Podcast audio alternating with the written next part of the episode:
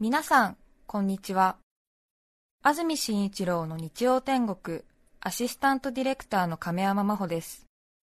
日天のラジオクラウド、今日は558回目です。日曜朝10時からの本放送と合わせて、ぜひお楽しみください。それでは、8月12日放送分、安住紳一郎の日曜天国、今日は番組のオープニングをお聞きください。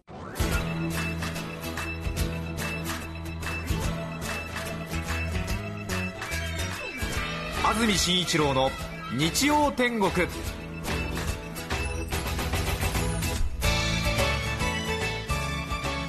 おはようございます。8月12日日曜日朝10時になりました。安住紳一郎です。おはようございます。中澤由美子です。皆さんはどんな日曜日の朝をお迎えでしょうか？昨日8月11日が山の日そしてお盆休みが始まったということで連休中の方が多いのかもしれませんスタジオのあります赤坂はオフィス街なのでほとんど人がいなくて歩いていらっしゃるのは外国人観光客の方だけのようですね。ちょっと寂しい街になってますがなんとなくお正月とお盆はこういう街の顔を見せますね。また少しそんな顔も私は好きなんですが。さてお盆で実家に帰省中という方も多いかもしれません。関東のラジオ久しぶりという車の中の方もいらっしゃるかもしれません。今日も2時間どうぞお付き合いください。さて今日の関東地方天気ですがあまりスカッとした空模様ではなく雲が多くところどころでにわか雨や雷雨になりそうです。特に夕方から夜は雨が降りやすい傾向にあるようです。最高気温は昨日より低く各地で31度くらいです。熊谷でも31度寄居でも30度桐生で31度前橋で30度館林31度練馬で30度府中で31度。そうですね。35度超えの日がね今年の夏は珍しくありませんので少し落ち着いたかなというくらいですね、はい。それからお盆休みということでなかなか普段は車を運転しないという方も高速道路を使ってますので本当に事故のないようにいつもね私も渋滞はまりますとその渋滞にはまっている現状に対してとてもイライラしますけれども、その時の解決方法ははい。そうですねあの車をこするよりも渋滞の方がまだましというその呪文ですね、それしかありませんね、そうです。そうです。ええ、本当そうです、ええ。うん。ええ。ね、路肩に止めて事故のねえー手続きするよりはまだ40キロの渋滞の方がましっていう、そうね。そういう気持ちでね、はい。そうですそうです。本当に変にね車間とか詰めますとね最近はねいろいろなことが起こったりしますからもう本当にもう、うん。安全。安全運転と、えーもう世界平和は自分が担うぐらいの強い気持ちでもうね。そうあのですね。そうですね。本当にイライラしてる人がいたら私がなだめてあげましょうぐらいの気持ちでやるしかありませんね、もうね。ええ。ええまあまあっていうね、えーそういう気持ちで。さて先週私はスペインに実は行ってきました。戻ってきたのが昨日なんですけれども。そうでしたか。はいグラシアスということになりますね。グラシアスでしたか。はい。わここ56年日本人の旅行先としても人気が出ているスペインですが夏休み旅行という方も多いでしょうが私の場合は撮影で行ってきたので3泊5日という強行軍ですけれどあとてもヨーロッパに行く予定じゃありませんよね。私、まあ自分で言うのもなんですけれども少し仕事が立て込んでいる傾向が長く続いていましてええ。大体ヨーロッパで撮影だと言われてやっぱりこういう仕事してますと嬉しいですよね、ええ。役得だなっていう気持ちもあるわけですけれどもなかなかに旅程がハードでオランダに行った時も2泊4日っていうスケジュールを見て こんなことが可能なんですかって思いましたけど。初めて聞きました、ええ。あの時。スペインでも、え。ー3泊5日っていうスケジュールで何度も旅行会社から出される旅程を繰り返し見るんですけども、なんかおかしいなという気がしますよね。えー。え？っていう、私はどことどこで寝ればいいんですかみたいな、ほねうまあ、とはいえ、ええ。なかなか行く機会のない国なので嬉しいなという気持ちで撮影に行ってきました。スペインには皆さん行かれたことありますか？最近本当人気になっているようですね。ヨーロッパですと旅行先はフランス、ドイツ、それからイタリアが人気ありますがその次にスイスとスペインが来るようですけれどね。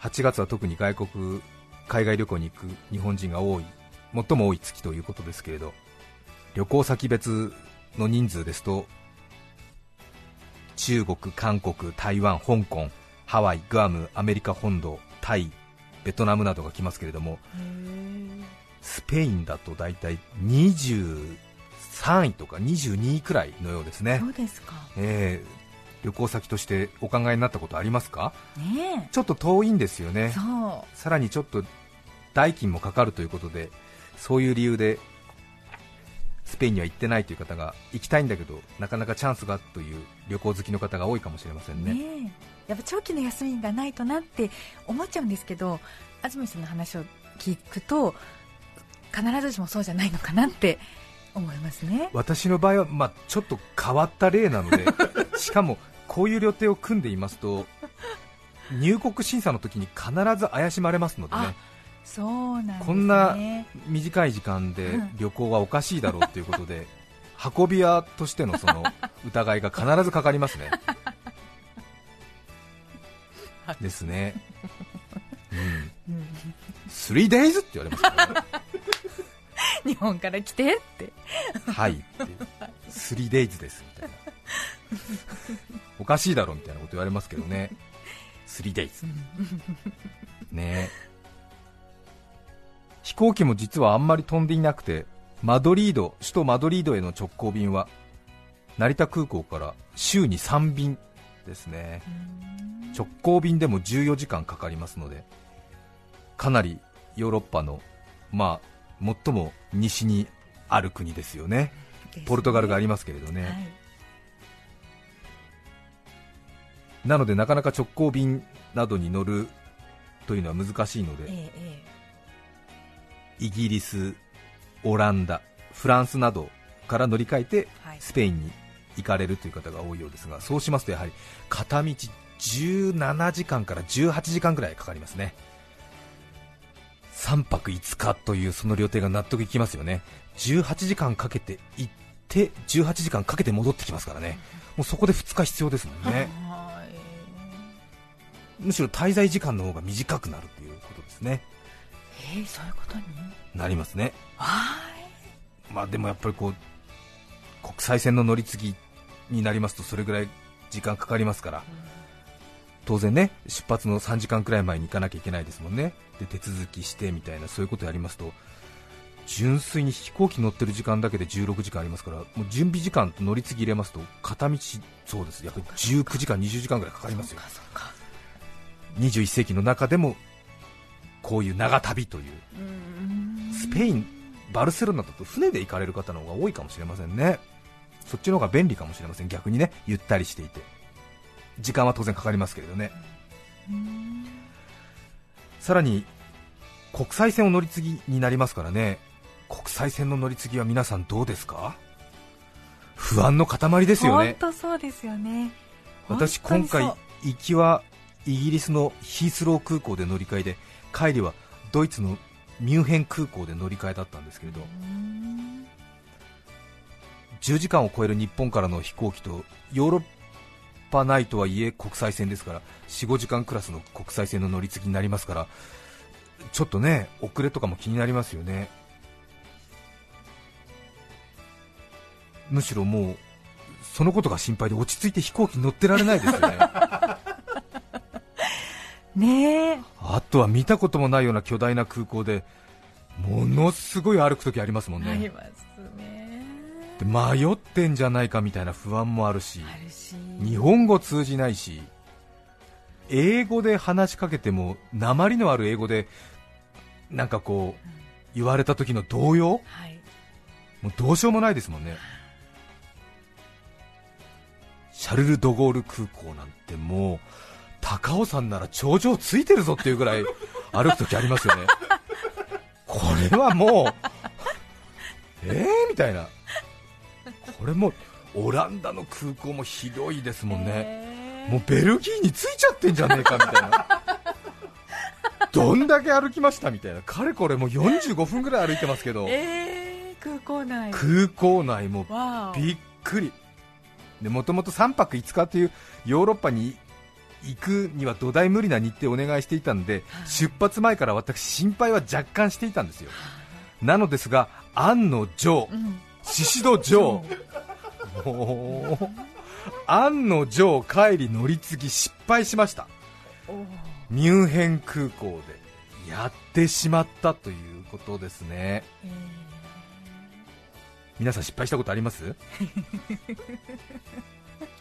スペインから日本に帰ってくるときドイツのミュンヘン空港で乗り継ぎあったんですけどスペインのビルバオ空港っていうところからドイツのミュンヘン行きの飛行機ルフトハンザ航空に乗ったんですけどその飛行機が何かのトラブルで出発が3時間遅れましてコックピットから機長が出てきてドイツ語ですごい説明してくれるんですけど全くわからない。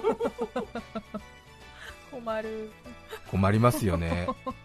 原田さんっていう私と年の一緒の男性スタッフ2人私一緒だったんですけれど。えー全くわからないですね。二人いてもね。2人とも全くわからない。一言も聞き取れなかったです。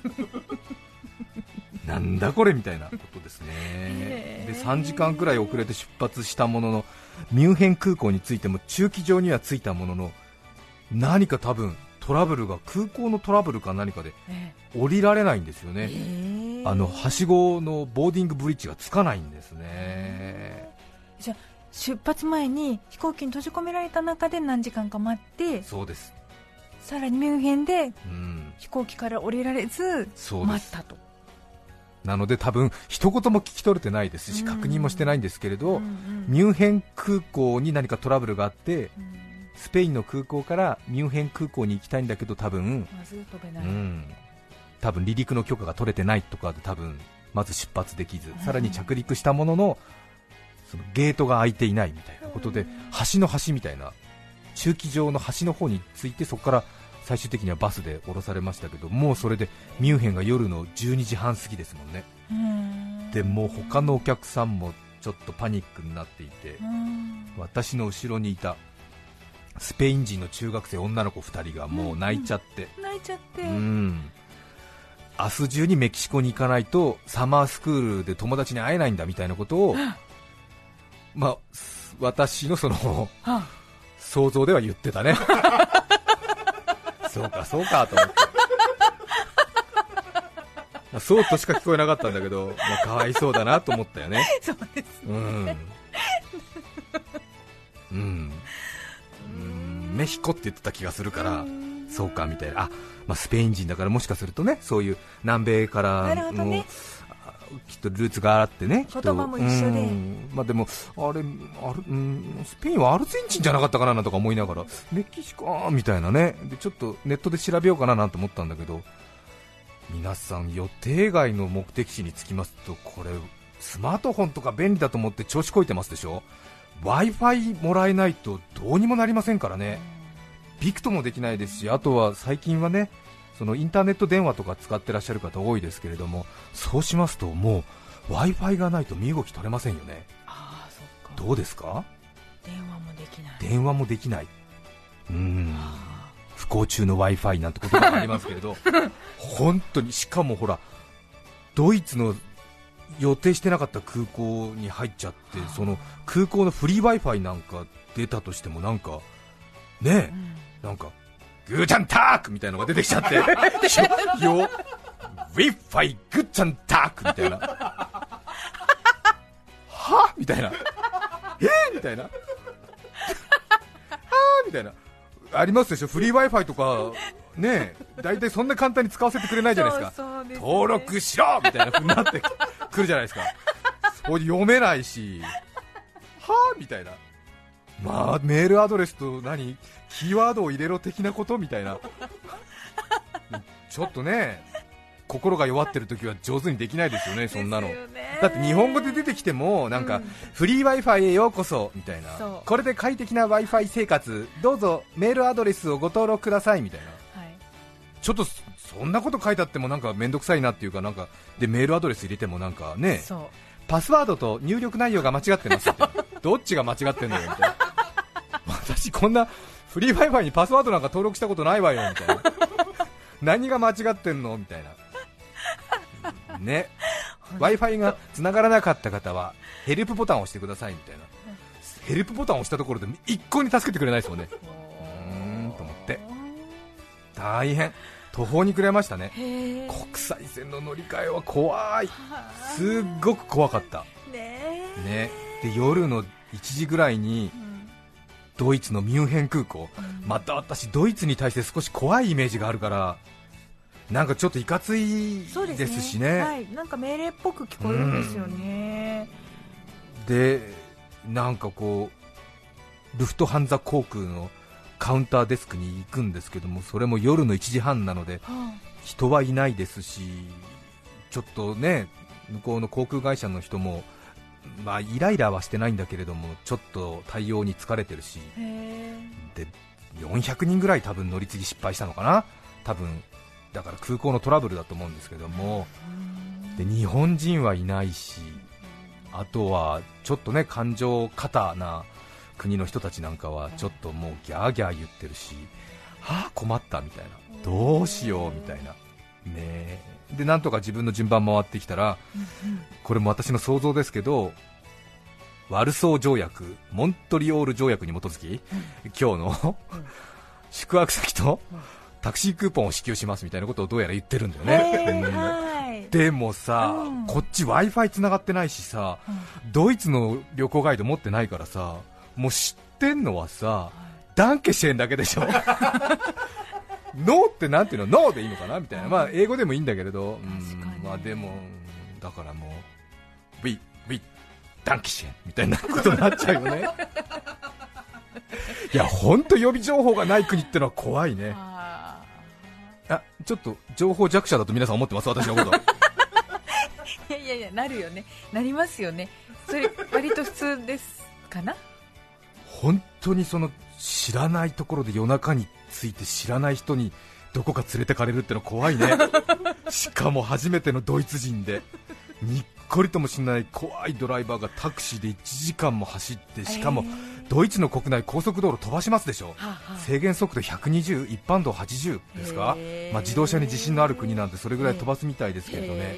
でも初めて着いたドイツで夜中にうんねえドイツ車のなんかバターンみたいなドア閉められて それで知らない道真っ暗の中私スピードメーター見ましたけど140から150は出てましたよ。ふーと思って後部座席でもどれぐらい行くのかなみたいな。I love Germany みたいなこと。を とりあえずとりあえず言っといてね。機嫌機嫌取ってね。そうですね。おー。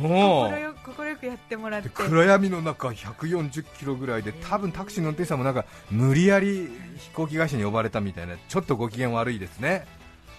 それで1時間ぐらい走ったのかな。で真っ暗な中降ろされてえで窓のない大きな建物が並んだなんかまっすぐな滑走路みたいな道路があって人工都市みたいなところで降ろされて私刑務所に収容されるのかなと思って。ー。原田さんとここなんですかねみたいな。へで幕張メッセみたいなちょっと無機質なこう大きな建物が本当見渡す限り20棟ぐらい建ってんのかな。で売店とかないですし人の気配ないんですよね。ちょっとなんかええみたいな。三菱重工相模原工場みたいななんか何ですかここはみたいな。ええみたいなそしたら続々とその乗り継ぎに失敗した人たちがタクシーで送り込まれてて。えねえ。でスペインも40度くらいあったんですよ、で東京も35度超えてましたもんね、それで私も35度から40度。ね、世界的に猛暑っていうことだったんですけども、なぜかミュンヘンは13度、小雨、はあ？みたいな、全然猛暑じゃないの。着るものない。着るものないでしょ？でカバン預けちゃってますからね。あそうか。原田さんも私もなんかもうウエストポーチ一つみたいな。寒い。ハローミュンヘンみたいな。あれ？ヨーロッパって猛暑だったんじゃないですか？みたいな。13度小雨。いかついドイツ人夜中真っ暗。怖いみたいな。でドアをこうなんかおドイツってのは工業製品が重厚ですねもうね。で傘借りたんだけど傘開けたらバーンみたいな。うやーみたいな。機関銃みたいな傘開いちゃって。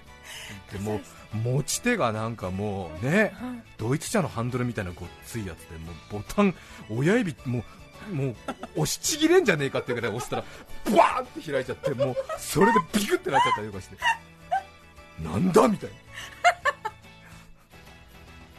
でなんか案内されてドア開けるとシングルルームがもうなんか160室ぐらいブワーって続いてて向こうの橋が見えないってそれでそこみんな次々となんか、うん、空港からタクシーで次々とね300人ぐらい送られてきてそれでちょっとねドイツのホテルマンの方なんですけどねネーヒスト!みたいな言われて。ネーヒスト!ヤパンって言われて。俺のことか!みたいないやなんつってねちょっとこっちもノリがいい方だからさ、うん5に行った感じで、ルームナンバー182なんつってほら Ja, dann. Next. Eins, zwei, zwei. One, eight, two. Azumi. One, eight, three. 原田。天候天候天候だよ。もう本当。怖い。大きな声でドイツ語で呼ばれてごらん。怖いから。めっちゃめちゃ怖かった。本当。本当だよ。本当だから。本当にルームナンバー言わされたんだから。嘘じゃないの？本当だよ。なぜ言わせるんだ？だからあなたはどこかみたいなネヒストっていうのは次ってことね、はいはいかるネヒストばっかり言われたからネヒストで日本ってヤパンネヒストヤパンヤパン日独同盟でお世話になりましたっていうね182ヤパンっていうことだよルームナンバー182地獄かと思ったよね。しかも乗り換え失敗すると皆さん予定外のところで降ろされてでカバン預けたまま空港の外に追い出されますからね、そうすると今度、あれですよね。もうスペインからそのまま乗り継いで東京、成田、羽田に戻ろうとしてますから持ち金がとりあえずないんですよ、ユーロ使い切っちゃってますからね、もうスペインのタックスフリーでもうユーロは使わないからななんて言なってね。クッキーなんか買っちゃってるでしょ、お土産のねいらんもんえ。そしたら原田さんと俺で原田様？なんてユーロいくら持ってますか？って言ったら私はって4ユーロ60セントって私は5ユーロみたいな辛かった45のおじさん2人知らない街で2人で10ユーロで1日暮らしたんだよ丸腰。もう次から次へとさもういろんな情報が入ってくんだけどさないんだもん。だって食べるものないんだもん、まあ、朝食はね出していただきましたけどえでそこでドイツで結局18時間ぐらい時間潰さなくちゃいけなくて。ええー、みたいな。で w i f i がねほら。Y の Y が。Y のファイがは繋がらなかったらもうどうしようもないですもんね。だからもうどうしようかなみたいなねえ。情報社会で情報遮断されるともう身動き取れないなと思って。本当に気分ジョン万次郎でもう原田さんと一緒に聞き取れるドイツ語をまず書き出してみましょうみたいな。どうやらこういうシチュエーションの時。どうやらこういうシチュエーションの時はネヒストと呼ばれますって言われてでネヒストと呼ばれた時はいやーと大きな声で返事をすると若干向こうが愛想よくなりますみたいな。ネヒストやポンっていやー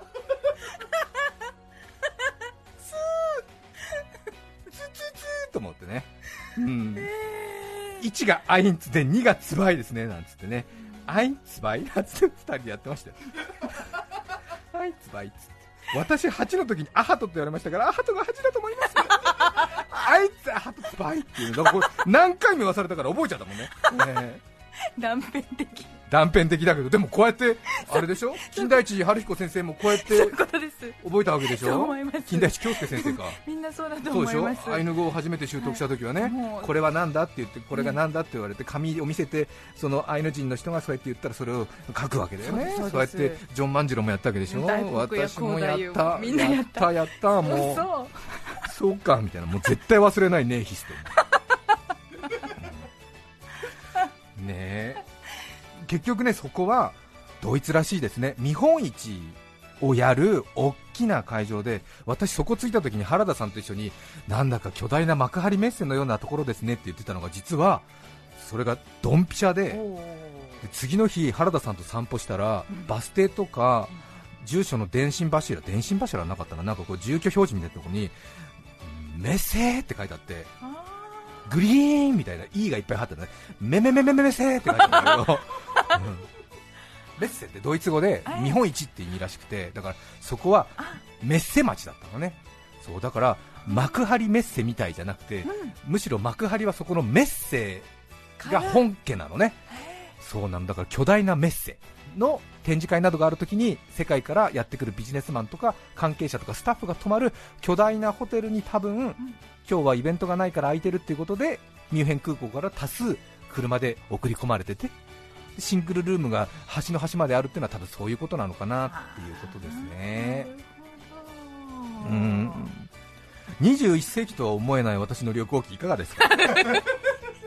いや分かってますよ、私がね情報弱者だっていうのは分かってます。分かってますけれどもえ本当ね知らない街で降ろされたら怖いよ。えそうですうねいや21世紀ゆえのねん、うん、ええ。闇がねそこにはあったかもしれませんね。そうですね。エキサイティングなええ。エキサイティングだね、でお分かりかと思いますけど、まあ、後半はねちょっとドイツ語を元気よく言うっていうことに楽しみを覚えてましたね、ね。よかったです。うん、よかった。上手でしょ？そうですね。ね。ええ。ヤパン、ネイキスアイザホツバイ!突き刺さる。突き刺さるね、はい。うん、ダンケシェ。8月12日放送分、安住紳一郎の日曜天国、番組のオープニングをお聞きいただきました。それでは、今日はこの辺で失礼します。安住紳一郎の日曜天国。帰省ラッシュが続いています。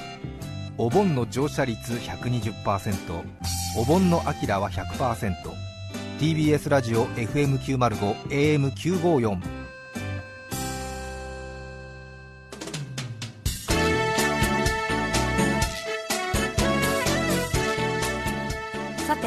来週8月19日の安住紳一郎の日曜天国、メッセージテーマは、夏休みの思い出。ゲストは大竹しのぶさんです。それでは、来週も日曜朝10時、TBS ラジオでお会いしましょう。さようなら。安住紳一郎の TBS ラジオクラウドこれはあくまで試供品皆まで語れぬラジオクラウドぜひ本放送を聞きなされ954905 Mm.